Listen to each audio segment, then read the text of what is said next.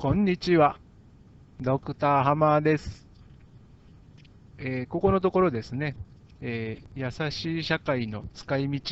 みたいなことを話しているつもりだったんですが、なんと なんとなくその使い道というよりは、あの例えばこういうあの私がやっておりますですね、こうトークやってみませんか？みたいな、そういうこうお誘いの話になってるのかなと、まあ、思われるんですが、まあ、それでもいいかなと思って、えー続けさせていただきたいと思います。で、あのーまあ、その目的としてはですね、えー何度かあの繰り返させていただいたんですけども、こう自分自身のその考えるプロセスというんですかね、それをこう追っかける、そのまあ訓練というんですかね、まあ、トレーニングっていうことで、まあ、その自分で喋ってみて、それを録音して、で、聞いてみるという、そういう、あの、まあ、なんだよ、それ、所詮一人遊びじゃねえかみたいなですね、そういうこいうふうに思われるかもしれませんけど、まあ、それちょっとやってみませんかという、まあ、お誘いなんですけども、あの、これですね、あの、まあ、その自分自身の考えるプロセスをフォローするとかですね、言うとちょっとなんかこう、堅苦しいんですけども、実際その、日記とかですね、あのじゃあ、日記だけじゃなくて、そのブログ、ネット上であればブログっていうような道具もあるんですけども、まあ、それよりも、あえて、こういうこう、トークっていうふうに、話し言葉の方でですね、あの推奨しておりますのでですね、やっぱりあの言葉って、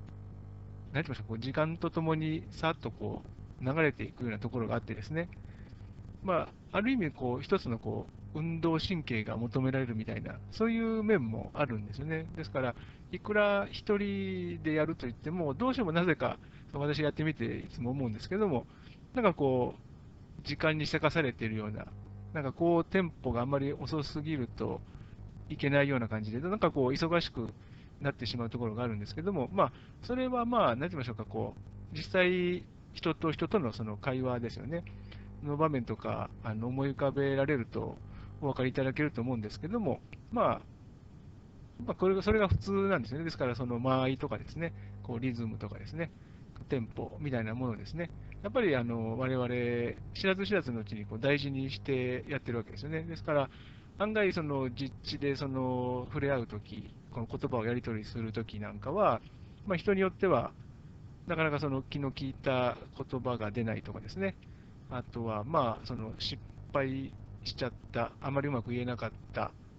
ていう、その時のその気持ち、恥ずかしいなっていう気持ちに引っ張られて、あの本来、そんなこう引きずらずにですね、こう笑いに変えられる、笑いに変えちゃった方が、案外、その雰囲気も良くなったっていうような時でもそれができなかったとかですね、まあ、そういう感じで、必ずしもですね、こう頭で分かっていても、思い通りにいかないような、そういうことが結構多発してると思うんですよね、その話し言葉、日常の話し言葉っていうのはですね。でただ、なんて言いましょうか、そのおい、お前、今ちょっと文法的に間違ってるだろうみたいな、そういうことってなかなか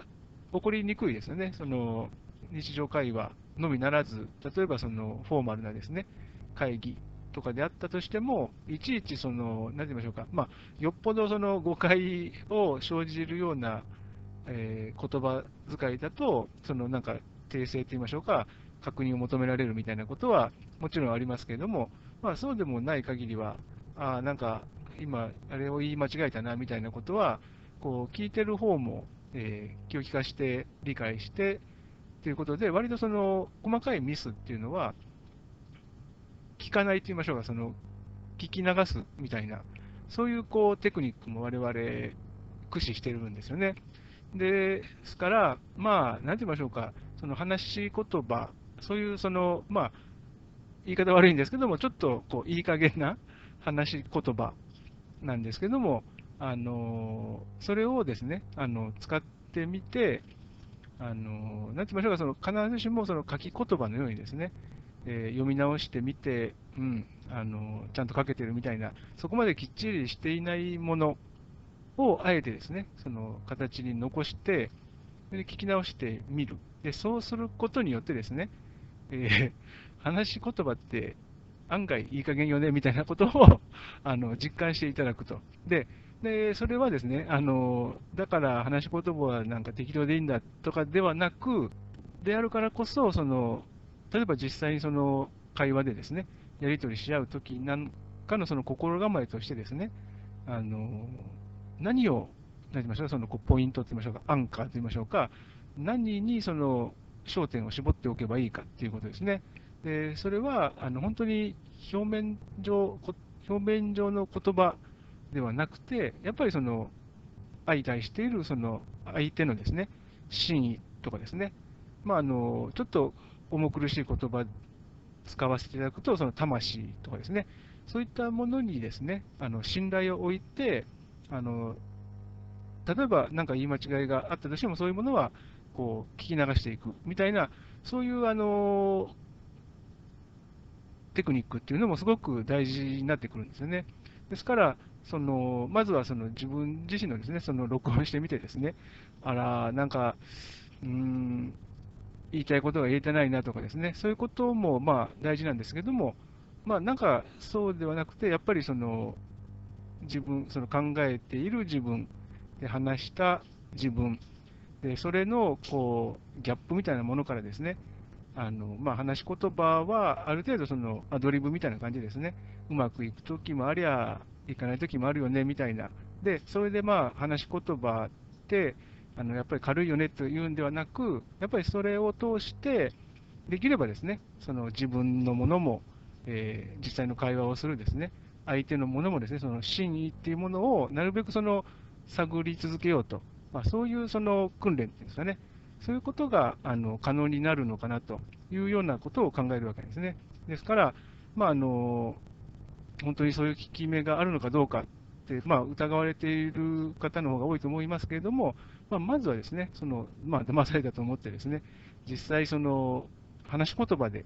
自分で考えたことをですね、残してみて、でそれを自分自身で聞き直してみる。でそういうことをですね、ぜひともお試しいただければ、みたいなことを考えております。